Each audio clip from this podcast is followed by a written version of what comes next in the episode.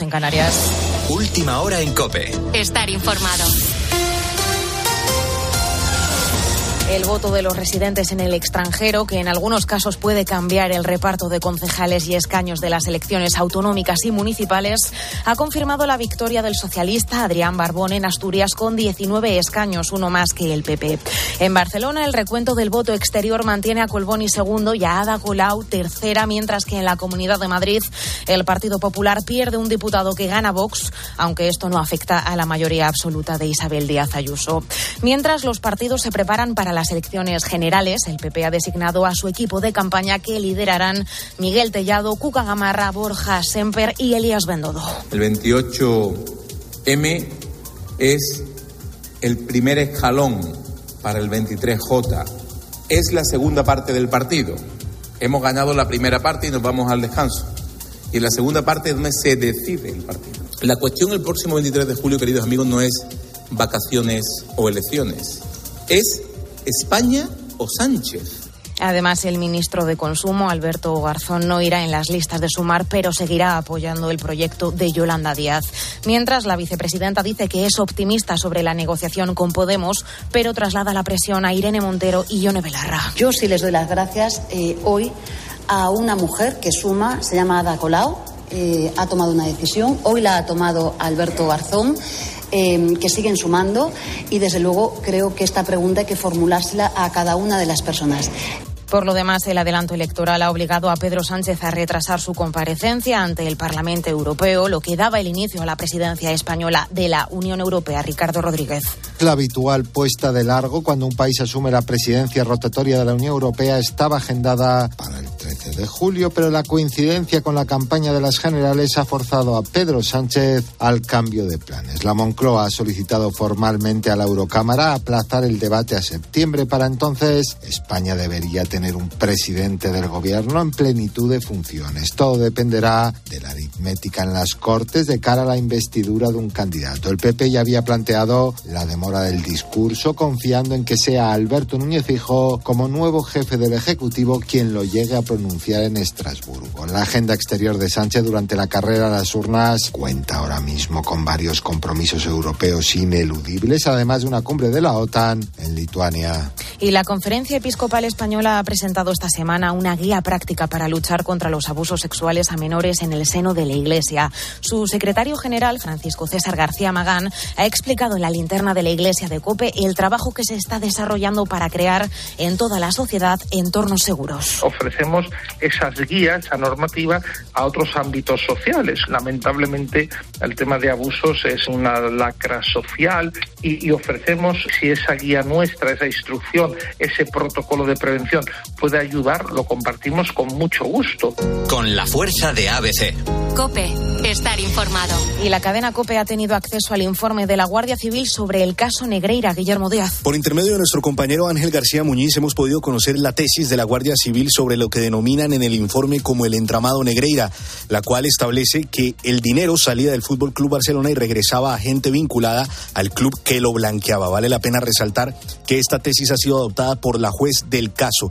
Por esa razón es que el hijo de Negreira, Javier Enríquez, ya no es testigo, sino un investigado dentro del caso Negreira. Y por su parte, en lo deportivo, Xavi hablado sobre la posible llegada de Messi. Dice que el argentino podrá tomar una decisión sobre su futuro en la semana que viene. La semana que viene eh, tomará una, una decisión eh, y dejarlo tranquilo. Al final, si hablamos de Leo cada día, cada día, pues no creo que no suma tampoco. Al final decidirá él la semana que viene y ahora hay 200 hipótesis. Al final decidirá él su futuro y aquí tiene las puertas abiertas. Y mucha atención porque hoy será la clasificación del Gran Premio de Barcelona de la Fórmula 1 a las 4 de la tarde. Sigues en la noche de Cope con Rosa Rosado. Cope, estar informado.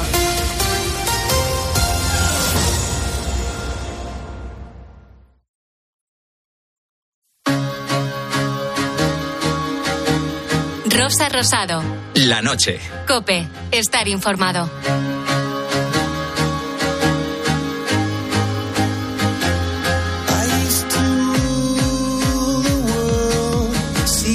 Rise when I gave the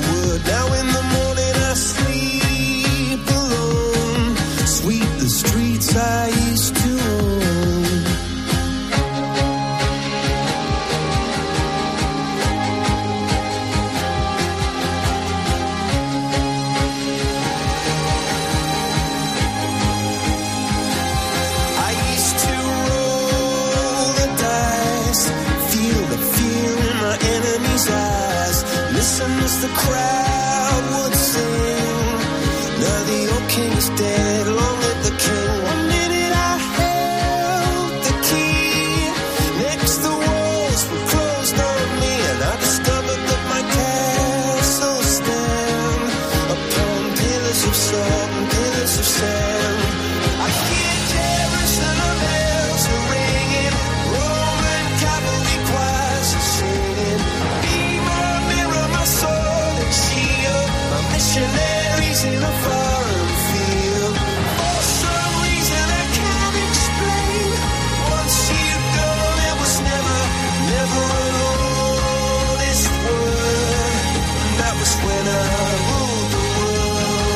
pues aquí seguimos en la noche de Cope en este sábado 3 de junio. Eh, al igual que esta canción, Viva la vida, lo bonita que es de Coldplay, te traigo también una bonita historia de superación. ¿Sabes lo que es la Liga Genuín? Es una iniciativa que la Liga desarrolla a través de su fundación, en la que participan 44 equipos y está formada por jugadores con discapacidad intelectual. En esta liga no solo suman los resultados deportivos, también cuentan las actitudes de deportividad que se muestren durante los partidos. Aquí se trata de compartir antes que competir. Bueno, pues uno de los 44 equipos que participan es el Cádiz, que el año pasado se proclamaron campeones. Este grupo de personas son muy queridas por las calles de su ciudad, hasta tal punto de que uno de sus jugadores más conocidos, como es Pedrito el Araña, ha sido uno de los protagonistas de un documental. Se llama Fanáticos de lo Real. Cuenta la historia cotidiana de varios jóvenes con discapacidad que juegan en esta liga, en la Liga Genuín, y uno de ellos es Pedrito la Araña. En COPE hemos hablado con él y nos ha contado lo que se siente al ser protagonista de este reportaje. El para mí es orgulloso y, y todo compañero mío me quiere y ellos dice está feliz conmigo siempre. En este documental, Pedrito, junto a Rebeca y a José Antonio, nos cuentan cómo superan los problemas del día a día. Mercedes, madre de Pedro, explica cómo se convierten en un ejemplo de superación. Es un ejemplo, pero, pero para todos los niños, ¿eh? No es que sea es un... Donde, esté, donde entre lo pone todo el mundo por ejemplo, pero desde que nació, desde chiquitito, en todos lados, desde todo, desde estaba la simulación, todo el mundo me lo ponía de ejemplo, porque eh, tú sabes que los niños de síndrome de Down no anda tan adelantado. Es un niño tan chico que andó al, al añito, todo el mundo por un ejemplo, vamos, de seguir día a día. Bueno, pues imagínate si creen en Cádiz a Pedrito el Araña, que a principios de temporada se cumplió su sueño. Le estaban haciendo una entrevista en la tienda del club, le dijeron que se diese la vuelta y que rompiese unos papeles que había sobre un panel. Bueno, y qué sorpresa se llevó al quitarlos. Estaba su imagen junto a las grandes figuras del primer equipo. Una foto que luce junto a su firma y que todos los que van a la tienda del Cádiz pueden ver. Bueno, pues Pedrito está feliz de ser portero del Cádiz, de esta liga, de la Liga Genuín, una liga que, como te digo, ganaron la pasada temporada. El Cádiz montón. Sí, año, año pasado sí eh, ganamos y ellos ganan eh, feliz conmigo y, pues, Pedro siga para adelante y ya luchando en la portería, y todo, todos mis compañeros. Los lunes y los viernes tienen entrenamiento, allí trabajan los pases, la técnica, los tiros, aunque con Pedrito en la portería entran pocos balones, la verdad. Durante el año juegan en varias fases en distintos puntos de España y además de jugar al fútbol unos contra otros, muchos se hacen amigos. Mi amigo mío es el, el Johnny Dere, el Mario y todo y todo compañero y mi y mi y mis entrenadores también. Esta es la bonita historia de Pedrito la Araña, el mejor portero de España, aunque ahora le dicen el mejor portero del mundo. Un chico con síndrome de Down que con otros dos compañeros ha sido el protagonista de un documental sobre la vida de jugadores que más que compañeros de fútbol se han convertido en un gran grupo humano. Escuchas la noche. Con Rosa Rosado. Cope, estar informado. Todos tenemos en nuestra cabeza seguro el recuerdo de nuestro primer beso. Pues atento que en los próximos minutos te voy a hablar del primer beso registrado de la historia y fue en Mesopotamia. Los casamientos, los matrimonios eran, sobre todo para las clases más elevadas, eran arreglos entre familias, alianzas entre familias, por decirlo así. Pero naturalmente esto no deja de lado que pudiera haber, eh, digamos, matrimonios que serían por conocimiento entre un hombre y una mujer, ¿no? Digamos, si no, no nos tenemos que imaginar nada del otro mundo. Existía romanticismo en cuanto a que las personas se puedan enamorar. Sería muy parecido a, nosotros. Bueno, y lo que existe este fin de semana, aparte de romanticismo, que eso nunca hay que perderlo, pues son nervios. Nervios y mucho estrés para miles de jóvenes que comienzan este lunes la selectividad.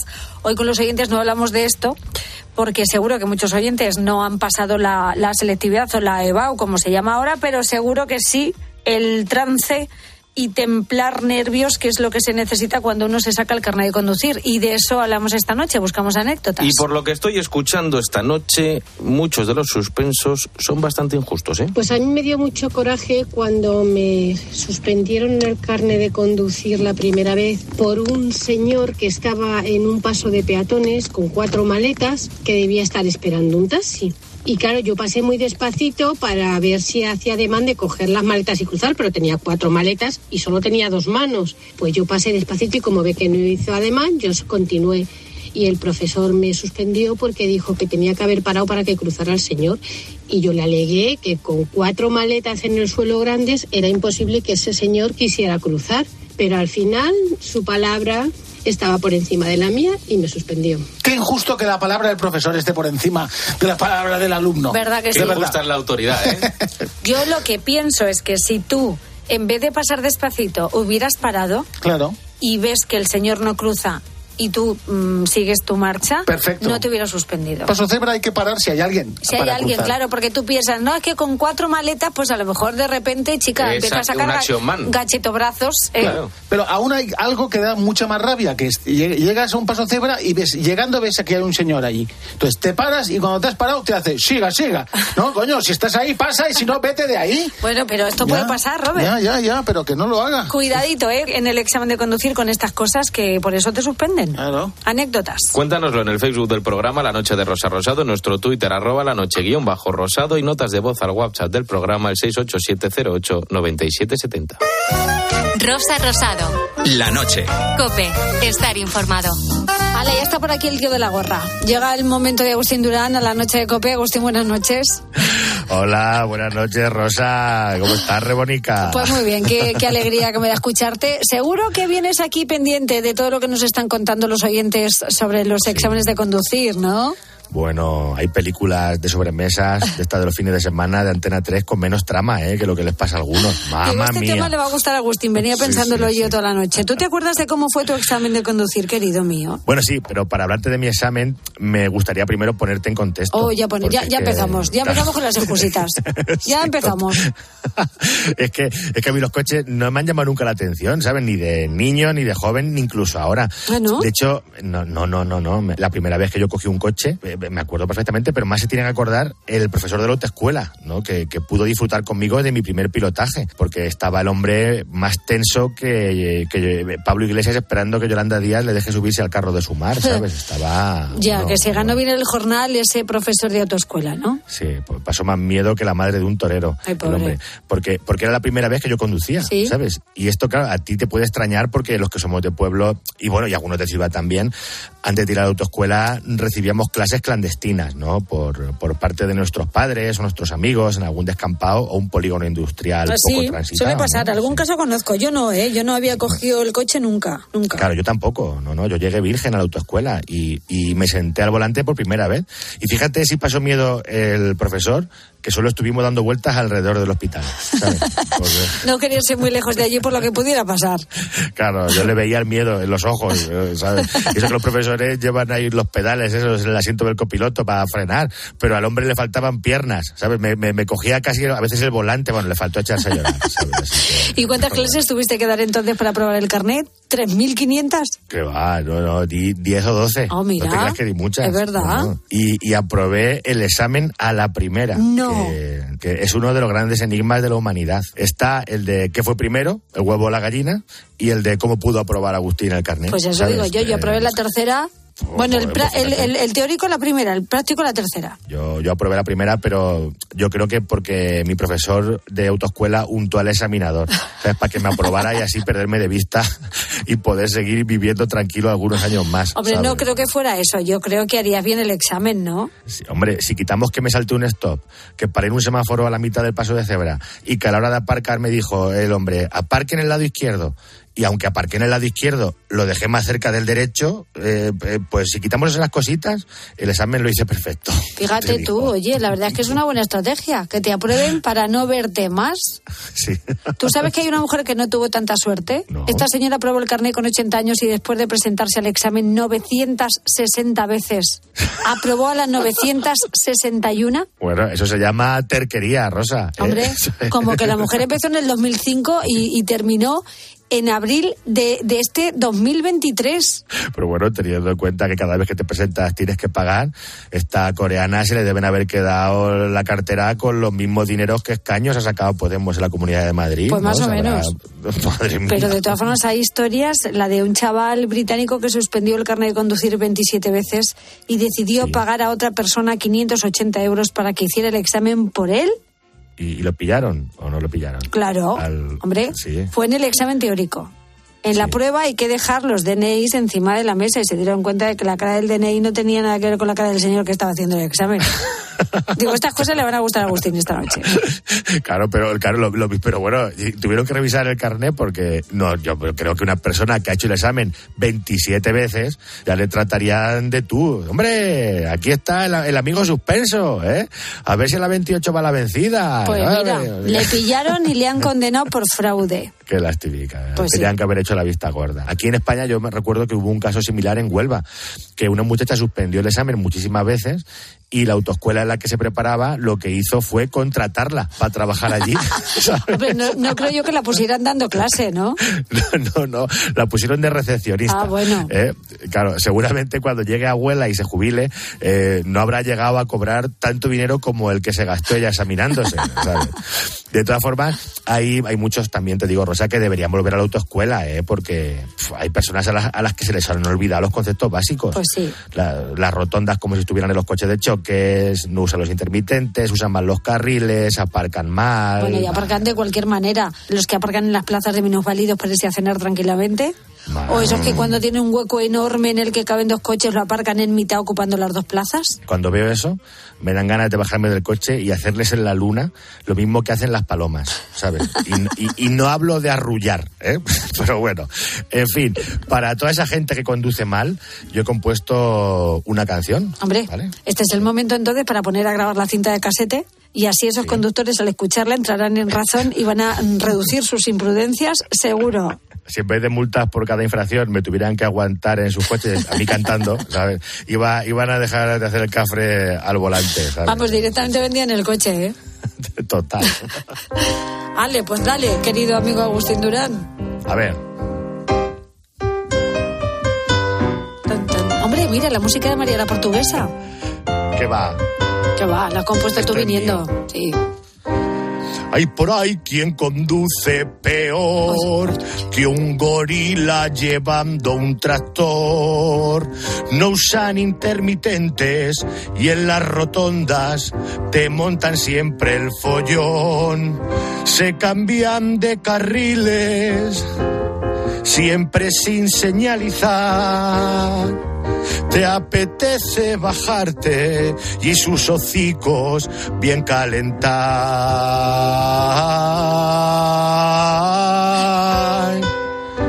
Por el carril de la izquierda, donde antes se adelantaba, ahora hay quien vive, es su vivienda. Para el derecho no cambian, se quedan empadronados, lo tienen escriturado. No tienen pizca vergüenza, tienen más cuernos que 20 miuras.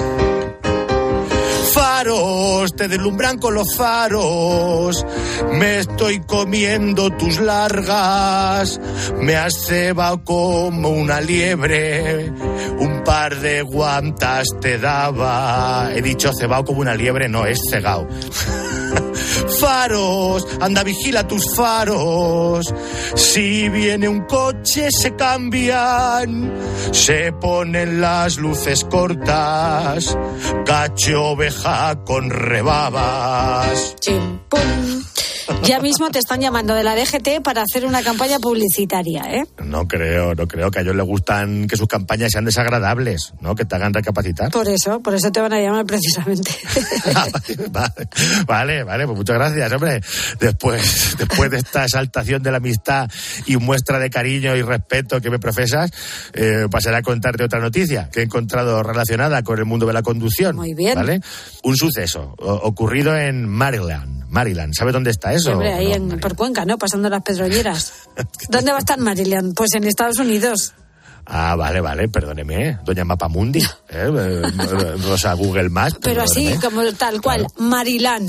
Marilán. vale, Marilán. pues, eso, Marilán, eh, que tal y como Rosa Rosado, la cartógrafa, ha situado en Estados Unidos, allí estaban haciendo una clase práctica de conducción y se metieron en una piscina con el coche después de saltarse un bordillo y estrellarse contra una valla. Madre de ¿sabes? Dios. Eh, sí, sí, sí. Viendo el desenlace de la clase, queda claro que el conductor estaba más que preparado entonces para hacer el examen, ¿no? Eh, la verdad es que ser capaz de saltarse un bordillo, tirar la valla, acabar en la piscina, eh, eso es más chungo que aparcar y ya está. ¿No? Yo, yo no me veo capaz de hacer todo eso así de- del tirón. Ya, ya, ¿sabes? ya. Tu examinador, desde luego, a estos también les había dado el carnet a la primera, ¿eh? También. Hombre. Eh, La, la noticia me hace mucha gracia porque dicen que no saben quién conducía, si era un hombre o una mujer. En el coche iban, un- iban una pareja de unos 50, 60 años y salieron del coche eh, e hicieron como, como ciudadanos en las próximas generales, ¿sabes? Escaquearse, no, no. Los no, dos no, dijeron que conducía el otro. que- sí, Ya, si yo hubiera sido el guardia civil de Maryland que los atendió, yo habría tenido la estrategia clarísima. Ya, ¿sabes? pero no creo yo que en Maryland haya guardias civiles, ¿eh? Va- vaya por Dios. Es que además de delineante de mapas, también eres experta en, eh, eh, en cuerpos y fuerzas de seguridad de estados internacionales. A ver, ¿qué, qué habrías hecho tú si hubieras sido ese guardia civil de Maryland? Muy fácil. Solo habría que mirar las caras a esta pareja. Quien tuviera cara de susto eh, iba al volante.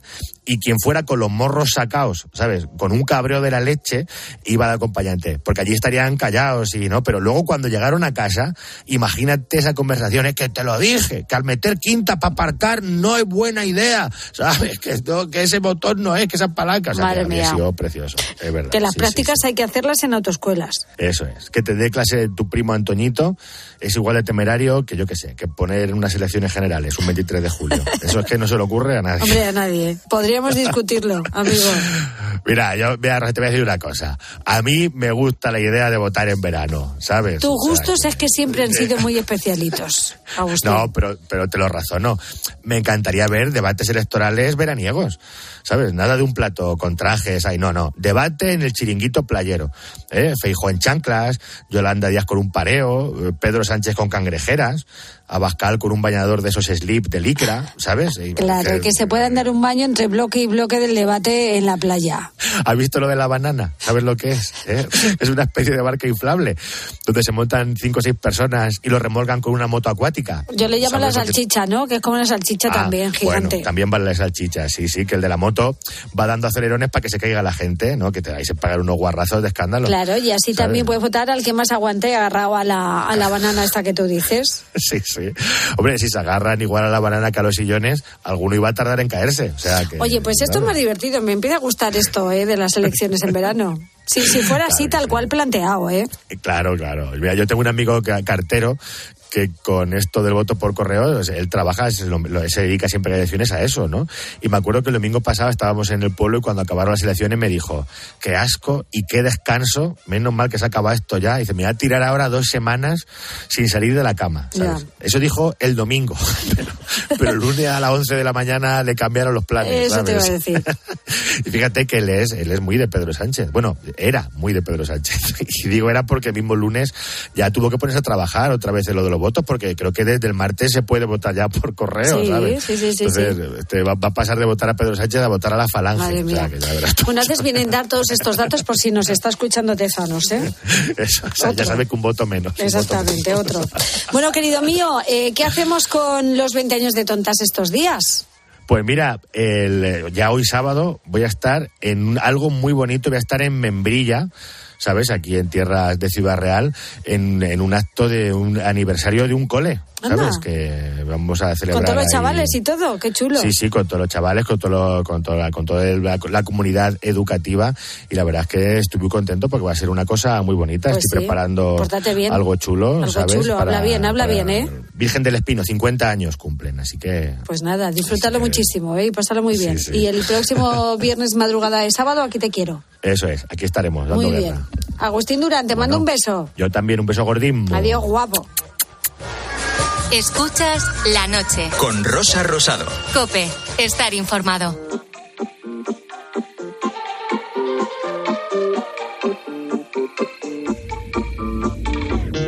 Te bloqueé Insta, pero por otra cuenta veo tus historias. Tu número lo borré. No sé pa' qué si me lo sé de memoria. Me hiciste aunque sé que un día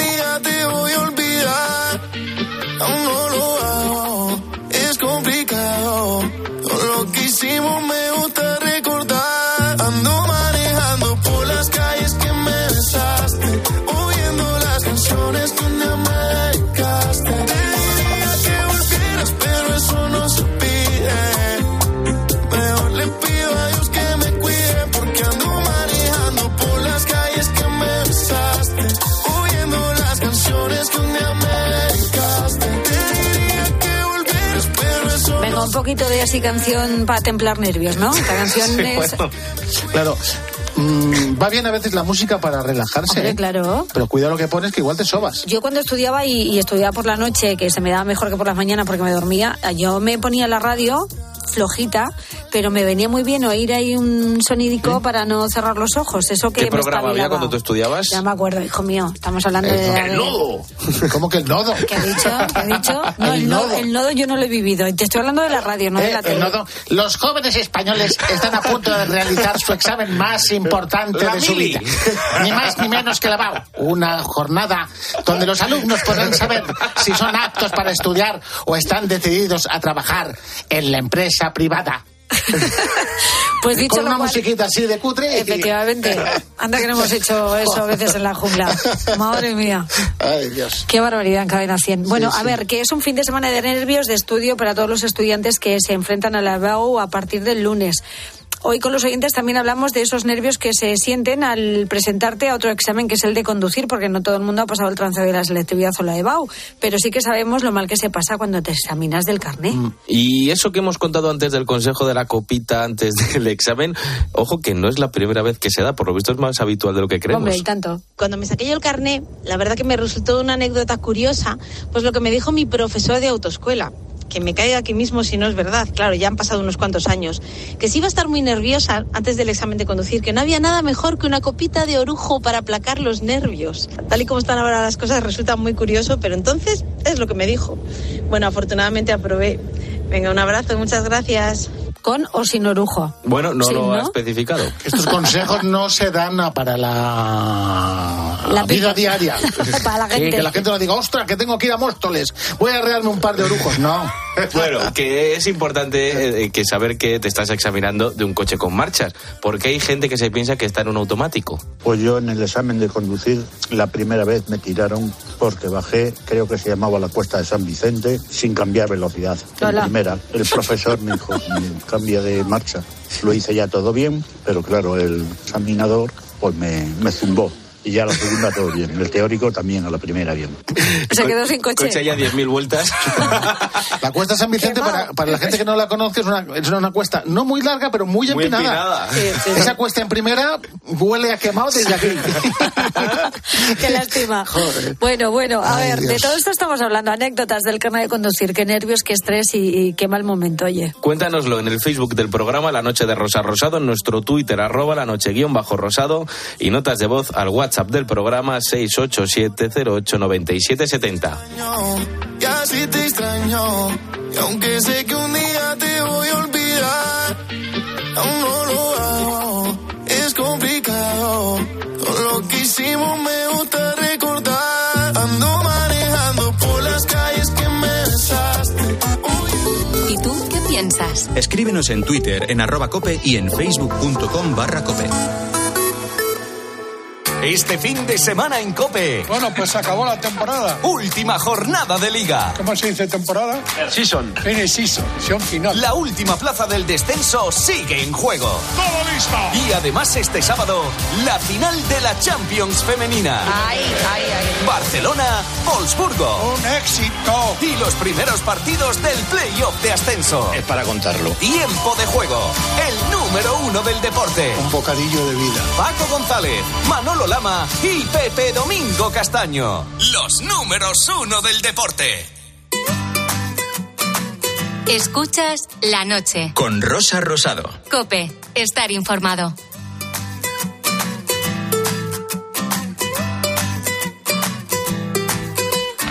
Aquí seguimos en la noche de Cope, donde nos gusta contarte historias, oye, curiosas, que Y nos han llamado la Y atención. nos vamos a ir a Mesopotamia. Pues venga. Efecto túnel del viento, Roberto. Pues mira, las eh, ciudades antiguas de Mesopotamia, te puedo decir algunas. Uma, Lagash, Kish, No, que he dicho Nippur, que, que me hagas Ur el efecto y sonoro del Uruk. túnel de viento.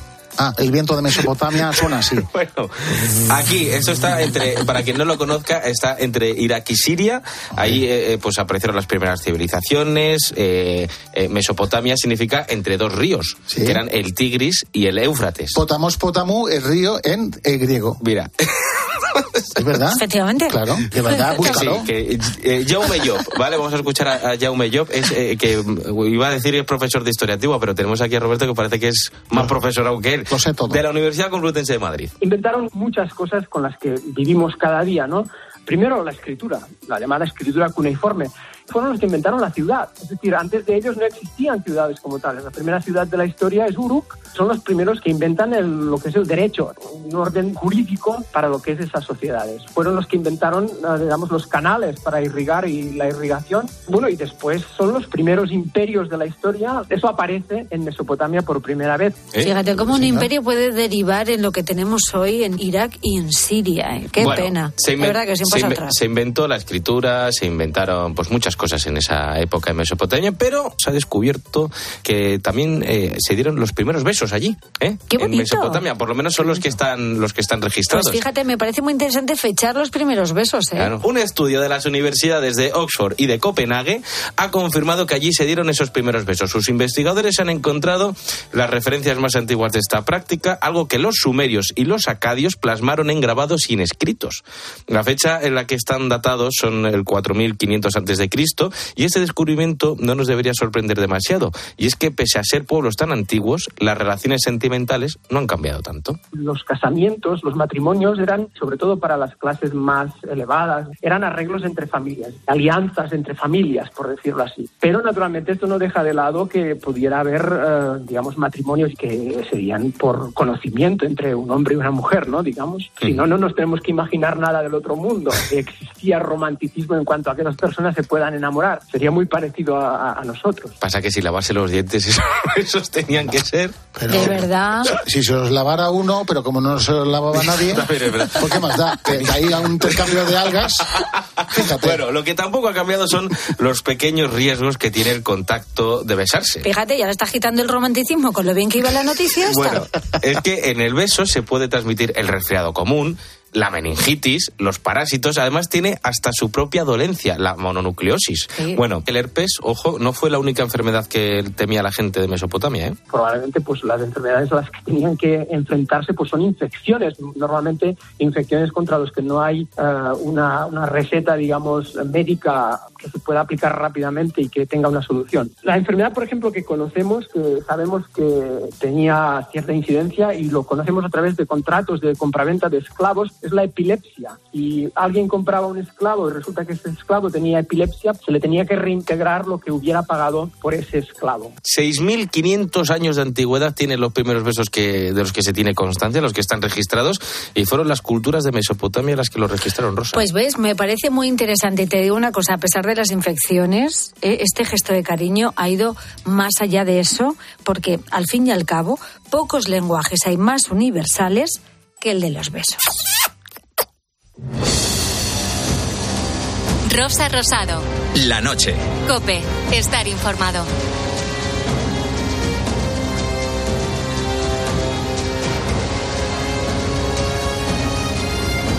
Es sábado 3 de junio y vamos a conocer en este punto las leyendas y misterios más emocionantes que nos podamos imaginar, porque eso es lo que nos gusta a estas horas de la noche. Y el que tiene todas las claves y muchas respuestas es nuestro experto José Talavera. Buenas noches. Buenas noches, Rosa. ¿Qué tal? ¿Qué marcha llevas? Pues ¿Cómo mira, Albacete? Estoy un poco yo aturdida porque me vas a hablar de un futurólogo que no conozco yo, un Ah, tal Craig Hamilton Parker. Sí, pensaba que ibas a decir que por las elecciones de julio. También. También Bueno, yo ya he pedido mi voto por correo. ¿eh? ¿Ya lo has pedido? Ya. Yo no me voy todavía. Yo no me voy a ir porque ya he estado en Nueva York y me iré luego más adelante, pero en julio me quedo porque votar voy a votar. Hombre, tanto. Y más por haberlo puesto en julio. Qué mala leche. Voy a votar. Qué mala leche. Y muchos de- seguro que mucha gente vota por haber puesto en julio las elecciones. Eso. Por malo. Bueno, pues que nos vas a hablar de este señor, de este futurólogo. Sí, es un personaje controvertido, ha hecho una predicción de la que hablaremos ahora, justamente esta semana, y bueno, pues hay que contarla porque a lo mejor ni vamos a las elecciones. A ver, Efectivamente, a lo mejor ni llegamos a las elecciones. Bueno, antes vamos a conocer eh, de dónde vienen algunas expresiones populares españolas que todas tienen un fuerte componente histórico. Hoy hablamos de una muy sencilla, una que significa que algo es muy bueno y recomendable. Vamos, que es la pera. La pera. Resulta que esta expresión de ser la pera tiene su origen en la ciudad turca de Estambul, nada menos. Anda, ¿sí? Fíjate, y estamos hablando de España. Bueno, pues en el distrito de Be- Beyoglu, que se dice, estaba el mercado de la pera, que en griego significa el otro lado. La pera, fíjate lo que es. Pues los genoveses allí pusieron su colonia y era como una especie de epicentro de las transacciones en el siglo XIII. Bueno, pues estaba situado en la orilla norte del Cuerno de Oro, Rosa, y era un mercado de lujo, pues suministraba a todo el mundo pues las sedas, los perfumes, las especias, jabones, bueno, todo tipo de productos exóticos. Estos artículos que producían de este barrio se empezó a llamar que eran la pera, porque eran los más bonitos y los más buenos de todo el mundo, Mira, ¿sabes? bien. Bueno, pues todos los hoteles, las embajadas se fueron construyendo a lo largo del siglo XVIII, XIX y XX y convirtiendo este distrito en el más activo, el más exuberante centro de ocio, el artístico e incluso de la vida nocturna de Estambul. Allí hay miradores, azoteas, bueno, hoteles lujosos, galerías de arte, pequeños cafés, restaurantes. Bueno, la verdad es que todo está cuidado al mínimo detalle y por lo menos, por supuesto, han hecho eh, mezclar lo tradicional y lo moderno, lo han hecho atractivo y es un barrio que se llama todavía La Pera Rosa. Pues muy bien, me encanta esta explicación. Vamos a nuestro tema central del día, porque de la noche mejor dicho, porque han salido ahora unas predicciones para este año de esas que algún futurólogo afirma, y en este caso se trata de este señor, de Craig Hamilton Parker. Sí, la verdad es que nos sorprendió bastante el otro día leer las declaraciones de este hombre al que se le llama o incluso él se autodenomina que es el nuevo Nostradamus y la verdad es que se está haciendo súper famoso, hay que Pues decirlo. venga, vamos a conocerlo esta noche. Vamos a saber quién es realmente este señor y de dónde ha salido Craig Hamilton Parker. Bueno, pues este hombre es un psíquico británico, eh, nació el 24 de enero de 1954, se fue, eh, fue bautizado por la prensa como profeta de la fatalidad, después de que, fíjate, presuntamente predijera pues varios hechos que ha sucedido últimamente en el mundo. Mira, por ejemplo, aseguró que el Reino Unido iba a salir de la Unión Europea el llamado Brexit. Rosa. También vaticinó, fíjate, la llegada al poder y a la presidencia de Estados Unidos de Donald Trump, al que muchos consideran, fíjate, como un anticristo cuando menos, e incluso nuestro presidente del gobierno. Eh, ya que es raro que haya predicciones sobre la llegada del presidente en este país cuando las elecciones son cada cuatro años. En cambio, la de Trump parece ser que ha sido una llegada tumultuosa y todo el mundo ha predicho que iba a llegar Trump, no se sabe muy bien por qué, pero bueno, se afirma que fue capaz también de visionar la llegada de una gran pandemia al mundo, que ha sido la del COVID-19. Me está asustando este No ¿eh? sabemos si habrá otra, porque ya están diciendo que va a haber otra pandemia dentro de poco. Bueno, también aseguró que se produciría la muerte de Isabel II, por ejemplo, algo que tampoco es difícil de vaticinar, porque Estaba, estaba en las puertas. falleció con 96 años, hay que decirlo. Bueno, hay que decir que su popularidad comenzó en 2016, pese a que su carrera pública comenzó en 2003, pues después de participar, fíjate, en un programa de televisión en el que supuestamente había contactado con el espíritu de la princesa Diana de Gales, Ah, sí. Rosa. En la emisión, por cierto, recibió gran cantidad de críticas, por lo que únicamente llegó a las pantallas de Estados Unidos. Hay que decir que frecuentemente recibe críticas por sus supuestas predicciones, pues que suelen ser calificadas como de carácter apocalíptico y bastante vago, también hay que decirlo, lo que le ha valido su presencia en los medios, como a mucha gente de esta, que la verdad es que para rellenar vienen perfectos. Pues eh, controvertido cuando menos. Vamos a hablar de una de esas predicciones.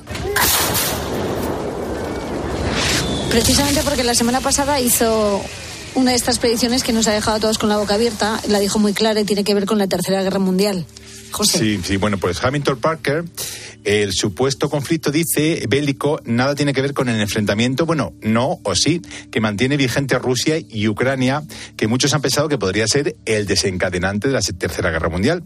Pero eso sí, asegura que la guerra estallará en este 2023, Rosa, específicamente en la primavera, que concluye, por cierto, dentro, dentro de unos días, porque va a ser el 21 de junio. El mismo día que llega el verano, ¿no? Nos queda nada y menos. Bueno, o y sea, de- ese día está ya la tercera Sí, sí, guerra el día mundial. según 21, este no, no está ya. Ocurre una cosa. Porque, Ah, ocurre una de acuerdo con el supuesto vidente, estallaría con un extraño incidente que causará que todo se salga de control. Qué miedo.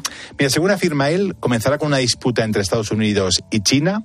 Él asegura que este evento extraño, como él dice, será una colisión entre unos aviones o submarinos.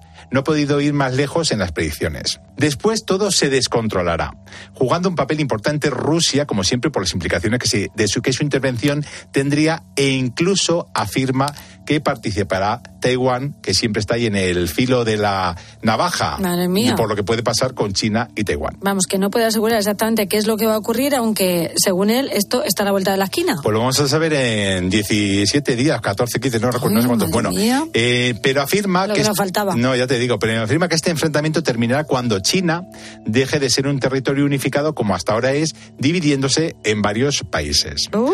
Esto ha desatado pues gran controversia, hay que decirlo, pues no se sabe si trata de una realidad o una farsa, ya te digo. Solo se sabrá en el momento en que empiece o que pase el tiempo sin que tra- atravesemos un conflicto como él ha descrito. Bueno, pronto se sabrá si se cumplen sus predicciones o no, esperemos que no, pero es que ha dicho más cosas. También ha hecho predicciones sobre la familia real británica y no parece que sean muy buenas. Bueno, madre mía, la verdad es que la familia real británica siempre está en el punto de mira, ¿eh? Bueno, pues según explica, no le esperan cosas buenas a la familia real. Bueno, el profeta asegura que algo horrible le pasará al príncipe Andrew. ¿Ah, sí? Hay que decirlo, sí. Además menciona que la relación del príncipe Harry y Meghan Markle podría desmoronarse, que eso ya está, digamos que está ahí un poco, porque sabes tú que decía que tiene un amante. Pero es que otras predicciones para el 2023 incluyen un accidente que involucra a un miembro de la familia real. Asimismo, él, una enfermedad grave que padecerá uno de los niños, Ahí. supongo uno de los tres niños de la, del matrimonio A de ver, Harry y, todo, y esto, Meghan. este, vaya panorama, ¿no? El Según panorama él, es negro, ¿eh? que le espera la monarquía británica. Pero eh, esto se une ahora a lo que predijo Nostradamus sobre el rey Carlos III, se supone. Porque Nostradamus tiene para todos en gran parte de la historia de la humanidad. Sin duda, Rosa. Bueno, tras la coronación que tuvo lugar en la abadía de Westminster el pasado sábado 6 de mayo, se ha hecho viral una nueva interpretación, hay que decir, de una profecía de Nostradamus, este boticario divino francés que vivió en el siglo XVI, como todo el mundo sabe, y que es el top de los futurólogos de la historia. Ya hemos hablado de alguna vez, de alguna vez de él, ¿no? Sí, sí, bueno, sí. pues esta predicción, según la última lectura, apuntaría directamente a la Casa Real Británica. Bueno, pues en una de las cuartetas del libro de Nostradamus, que también predijo el atentado de las Torres Gemelas, el asesinato de JFK, la muerte de Isabel II, hay una profecía que habla sobre los habitantes del castillo de Windsor. Madre mía, ¿qué le va a pasar a Carlos III? Mira lo que dice. Me temo lo peor. Lo escribió hace 460 años. Dice, la muerte repentina del primer personaje será cambiado y pondrán a otro en su reino. Dice, bueno, según varias interpretaciones, una profecía de Nostradamus indica que la corona británica no podrá seguir su línea sucesoria normal. ¿Por? Porque unos hechos siniestros acabarían con ello y se hará con el poder un personaje que nunca esperó convertirse en rey. Ay, madre. Bueno, algunos pe- expertos han pensado en Harry, el duque de Sussex. No y, la, y la Megan. La Meghan. Su hermano, el príncipe William, Y es ahora el primero. eh, es ahora el primero en la línea de sucesión al trono. Por detrás de él están sus hijos. Está George, está Charlotte y está Luis. Harry Claro, sería el cuarto. Exactamente, pues Nostradamus sigue diciendo, asumirá el trono un hombre que nunca esperó convertirse en rey. Sin embargo, hay otra predicción que podría hacer temblar el reinado de Carlos III en el Reino Unido. ¿Más? Según ella, tres niños arruinarán al pueblo. Y varios expertos apuntan a los hijos del príncipe William. Cerca de la costa nacen tres hermosos niños. Arruinarán al pueblo cuando sean mayores de edad. Cambiarán el reino y no lo verán crecer más. Hijo mío, esto parece una telenovela. ¿eh? Exactamente. Bueno, pues las predicciones de Nostradamus son tan crípticas y permiten tantos análisis y apreciaciones que podrían casi identificarse con cualquier cosa, hay que decirlo. Bueno, la verdad es que esto de las predicciones y vaticinios es un tema que nunca nos dejen diferentes y encima para casi ya, ¿eh? Muchos de estos. No queda nada, nos quedan unos días. Qué barbaridad. Pues claro que no va a pasar. Dios quiera y no. No, ¿qué va a pasar? Bueno, vamos a conocer ahora en un minuto de cultura la vida, milagros o misterios más llamativos de algunos de los personajes, momentos o lugares más importantes de la historia. Hablamos sobre una civilización desconocida que se descubrió en la India hace pocos años. ¿Qué se sabe Pues de ella? Rosa, José? pues en el 2018 había dos exploradores llamados Sadir Risbud y Manoj Marace. eh, Sacaron a la luz una civilización completamente desconocida en la India que tenía 12.000 años de antigüedad nada menos. Esta cultura perdida pues dejó para la posteridad más de 400 petroglifos, que son dibujos tallados en piedra, como todo el mundo sabe. Bueno, pues posiblemente son los más antiguos de la humanidad. Y aquí viene el enigma. Algunos de estos petroglifos muestran animales africanos que no existían en la región de la India, en esa región, como hipopótamos y rinocerontes. Hay que preguntarse, ¿se trata de una tribu que provenía de África, Rosa? ¿O si existían estos animales en la India, pero nunca se han encontrado? ¿Por qué? ¿Por qué no se han encontrado? Bueno, pues hay que preguntarse cómo es posible que dibujos tan visibles y numerosos eran desconocidos hasta 2018. Sencillamente porque los petroglifos han permanecido ocultos debajo de la maleza y el barro durante miles y miles de años. Solo unos pocos se asomaban a la superficie en cuatro aldeas de la región de Maharashtra y los nativos del lugar los consideraban dibujos sagrados de unos antepasados que ellos no conocían, pero nadie se había tomado la molestia de estudiarlos. Ya se han destinado, por cierto, una partida de 3 millones para preservar pues estos petroglifos que tienen esta antigüedad tan grande. 12.000 años. ¿eh? 12.000 años nada menos. Qué barbaridad. Y eso es muy reciente. Bueno, y, y- bueno, tampoco sabemos ni su origen ni qué ocurrió para que se extinguieran. No se sabe nada. Qué interesante. Como todo lo que nos cuenta José Talavera, además, gracias también por traernos estas predicciones de Craig Hamilton Parker Bueno, y también de ¿o no? Uy, madre. La semana que viene seguiremos hablando de leyendas y misterios. José Talavera, gracias. Un beso, Rosa. Ya sabes que estamos en Instagram y en arroba José Talavera Visual y arroba Cine Leyendascope. Un abrazo. Adiós. Chao. Escuchas la noche. Con Rosa Rosado. Cope, estar informado.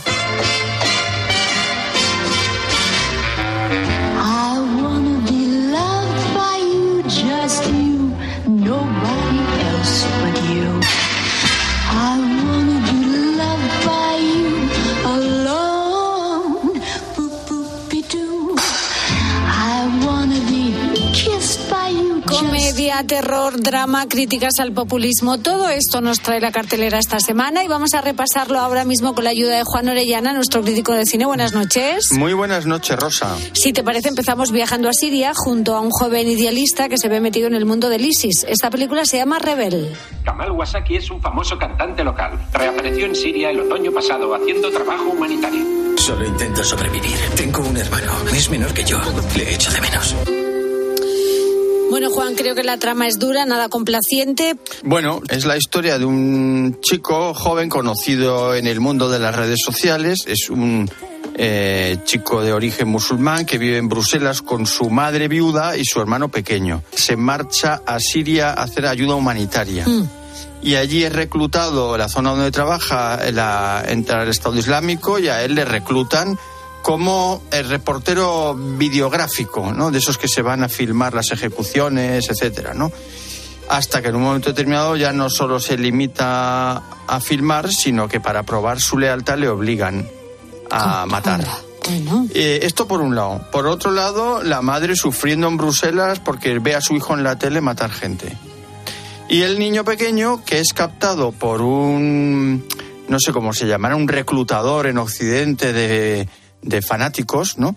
Que le va convenciendo de que su hermano es un héroe, de que tiene que seguir a su hermano, que su hermano va a dar la vida por la patria para hacer del chaval un terrorista. Entonces, eh, la película es muy realista, es muy dura, es muy interesante, muy bien hecha, pero bueno, que se te pone un poquito un nudo en el estómago como no podía ser menos. Desde luego, caramba. Bueno, pues esto es lo que vamos a ver en Rebel.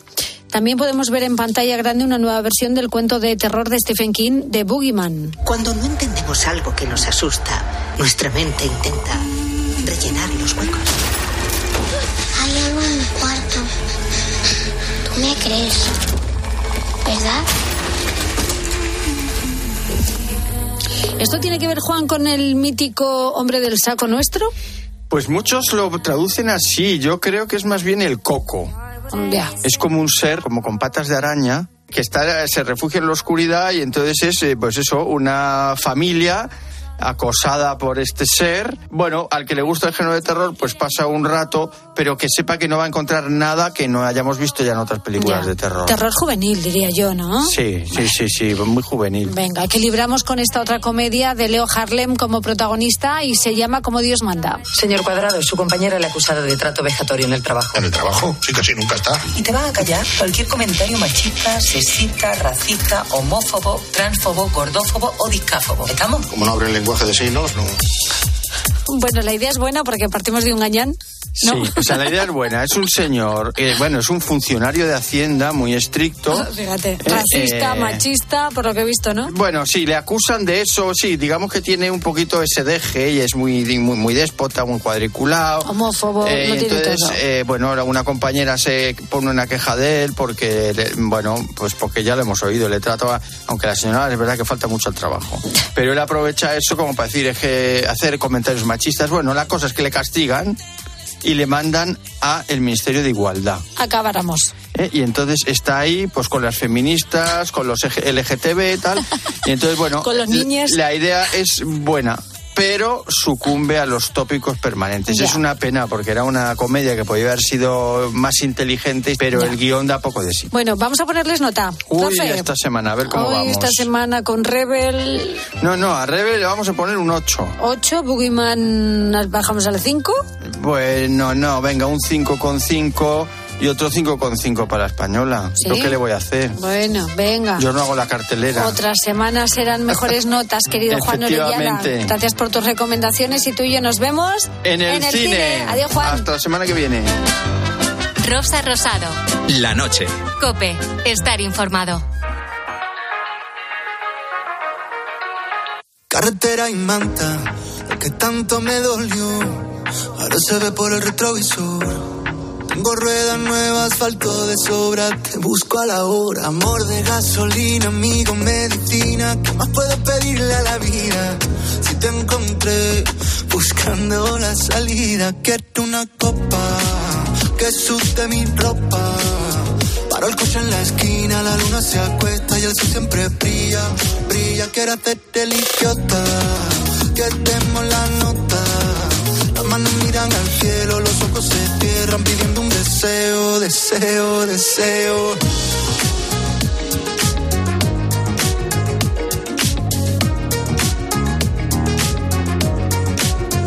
Carretera y manta. Carretera y manta. Hoy estamos buscando en los oyentes anécdotas del carnet de conducir, de ese momento de nervios, de tensión, de estrés, que se te juntan ahí todos los conocimientos y que piensas que no vas a saber ni dónde está el embrague. Y llegamos a un momento importante de la noche de Rosa Rosado porque tenemos a un profesor escuchando que corrobora que efectivamente estamos ante suspensos injustos. Soy Teo, profesor de autoescuela desde Guadalajara. Estoy escuchando motivos de suspensos y la verdad es que todavía no hay ninguno que lo haya sido. El paso de peatones, si el examinador no ha visto al peatón, no le puede suspender al alumno porque en caso de duda se va siempre a favor del alumno. La de la línea continua, si solamente pisa con la rueda trasera y no es una línea que divida sentidos opuestos de circulación, tampoco la puede suspender. Así que eso es lo que hay. Pues mira, lo que hay eh, son examinadores que... Bueno. A estas horas se, se puede decir el taco. Capciosos, capciosos. sí. Pues mira. Caprichosos. que tienen muy mala leche. Eso también. Hombre. Bueno, Es verdad. A mí esto me ha matado, esta anécdota, porque yo creo que son cosas que solo pasan en los pueblos. Pues mira, yo sé de uno ahí en mi pueblo que era un chaval muy, muy, muy, muy nervioso. El profesor le mandó a aparcar en- precisamente en la calle donde él vivía. Es más, lo mandó a aparcar en la puerta de su casa que su madre estaba barriendo. Así que si meto marcha atrás, que si meto primera, primera marcha atrás, su madre, este muchacho no sabía qué marcha meter, en fin, que, que suspendió el chaval. Yo me imagino a mi madre barriendo la calle. ¿eh? y que yo, con, y llevo yo con el coche. Y me pongo a aparcar en la puerta de mi casa y empieza, venga, venga, venga, aquí, Dale venga, aquí para adelante, venga, ahora dale para atrás, se pone a dirigir el tráfico. Endereza. ¿Dónde vas? ¿Pero dónde vas? Pero, eh, qué tonto, eh, qué tonto. ¿Pero qué estás haciendo? ¡Suspéndale! De verdad, si es que A mí cuanto, ese no me lleva luego, ¿eh? A mí ese no me lleva. cuanto más grande, más tonto. Eh, ¿pero esto qué es? Tal como iba la, la- la charla, yo pensaba, mira, lo, de- lo de suspender es un mal menor. Yo pensaba que se cargaba la A mano. la madre. Pues, pues va a hacer su- ha suspendido, mira, mala pata. Encima coge la madre el palo del cepillo y le, y le arrea al chaval. Ya la examinadora a los dos. ¡Se de tonto! Es buenísimo, ¿eh? Bueno, y seguimos con los fenómenos paranormales aquí en la noche de Cope. Nos, nos sumergimos de nuevo en la nave del misterio. Pues a mí me suspendieron la primera vez, estábamos callejeando, salía la principal, había un camión de reparto en la esquina y yo pues me fui a incorporar y hice un ceda al paso. Yo no sabía que ahí existía un stop, así que el profesor cuando terminamos el examen, que hice un examen fabuloso, me suspendió. Entonces el profesor mío le estuvo recriminando y le dijo que el alumno no, no, él había hecho un ceda al paso y no había sabía que había ahí un stop. Dijo, no, no, había un stop y se ha saltado un stop y le suspendo. Y me suspendió. Y a tomar por saco. O sea, el camión de reparto estaba tapando el stop. Claro. Y él no sabía, no lo había visto. Pero había un stop. Pero había un stop. Ya, pero él no, lo no, no se veía. Bueno, pero había un stop. Pero no se veía. Y yo creo que así estuvieron el profesor y el alumno Y una así, hora, ¿eh? Hasta que dijo el examinador, Mira, ¿aquí que- quién manda? Yo, ¿no? Pues que venga, que suspenso. por saco. Nuestro queridísimo amigo Teo se llamaba, ¿verdad? El profe El antes. profe, vamos a ver si nos Estaría manda- de acuerdo con el Sí. alumno, efectivamente. Y Claro. nosotros también, ¿eh? siempre, siempre, siempre a favor del alumno. Bueno, hoy arrancábamos el programa poniendo el foco en los jóvenes que se presentan en unos días a la EBAU y que estos días previos suelen tener bastante presión, aumentan las horas de estudio, el estrés. Y eso nos sucede también cuando nos sacamos el carnet de conducir. Por eso hemos derivado hoy con los oyentes por este tipo de anécdotas que son mucho más divertidas y que, bueno, nos sacan una sonrisa a todos. ¿eh? Y que, a ver, que no pasa nada, que son inseguridades del momento, pero que luego lo sacas. Después pasan 15, 20 años y ya lo vas, le vas cogiendo el tranquillo. Tú tranquilo. Bueno, gracias a todos por vuestros mensajes. Nos vamos ya, pero seguimos abiertos en las redes sociales del programa. Búscanos en la noche de Cope con Rosa Rosado. Facebook, La Noche de Rosa Rosado, nuestro Twitter, arroba la noche guion bajo rosado y notas de voz al WhatsApp del programa el 687-08-9770. Venga, que llega el pulpo. Enseguida nos dan las 4 de la mañana y como siempre te dejamos en buena compañía con el pulpo y una versión deluxe de Poniendo las calles, querido mío. Muy buenas, ¿qué nos traes? Pues muy buenas noches, Rosa. Mira, cuando tú acabes, los ponedores nos ponemos en marcha. Y nos ponemos en marcha recordando lo que ha sido una semana de Poniendo las calles, en este Poniendo las calles deluxe, donde vamos a hablar de los viajes a la Luna. Es que se ha lanzado una pregunta que llama muchísimo la atención y, y- la paso a compartir con, con todos tus oyentes. ¿Creemos que en 2040 la Luna va a tener más de 10.000 habitantes y la podrán visitar unas 10.000 personas cada año? Por último, mm, recordaremos las noticias curiosas eh, que nos cuenta Beatriz Calderón en el Pasan Cositas y por supuesto que daremos la del pulpo a Carlos Herrera. Cuando tú acabes, empezamos a poner las calles de Lux. Gracias, compañero. Te oímos y te disfrutamos. Hasta ahora mismo, pulpo. Si le digo la verdad, no sé, quizás se pueda molestar. Tal vez, si yo le digo que me gusta, a lo mejor se va, se asusta y no la vuelvo a ver jamás. Mm. Si le digo que mi te- Esta me la tengo que aprender para el verano porque va a ser un éxito. ¿eh? Temazo. ¿Sabes qué pasa? Que Ca- Carlos Baute no hace una canción mala, todas son muy buenas. Sí, sí. ¿Es verdad? Sí, sí, sí. Es que es verdad. Aquí está con Tuto Durán. Tuto Durán, que participó en una, en una de Gran Hermano VIP.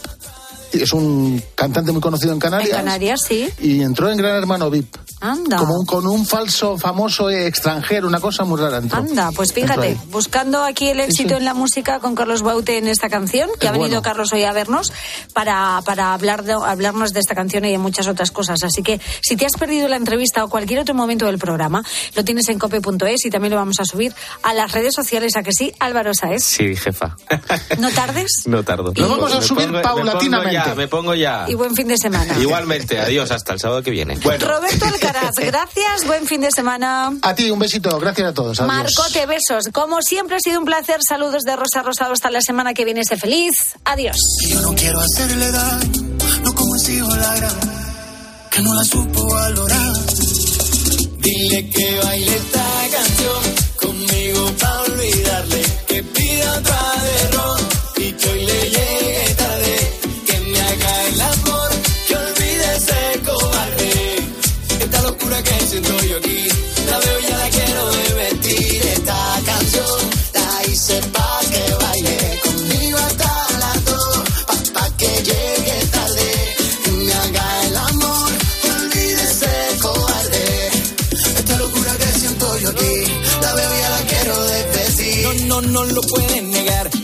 que quiere, lo puedo notar. Usa para escribirme siempre en Instagram. Yo sé que conmigo se quiere vengar, yeah. Loca por verme, agarré mi mano pa' que nunca la suelte. Amigo, yo no creo en la suerte. Dile a ese bobo que conmigo se pierde. Y nos vamos donde nadie nos vea. Le hago los truquitos y siempre se marea. Lo hacemos muy criminal, muy, muy criminal. Dile que se quede a bailar. Esta canción conmigo pa' olvidarle.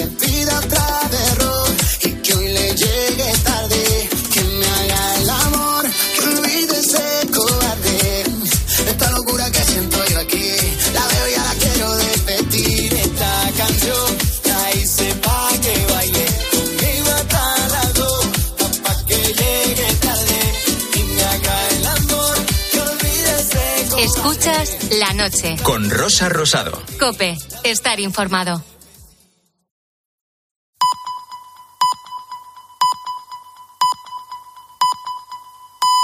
Las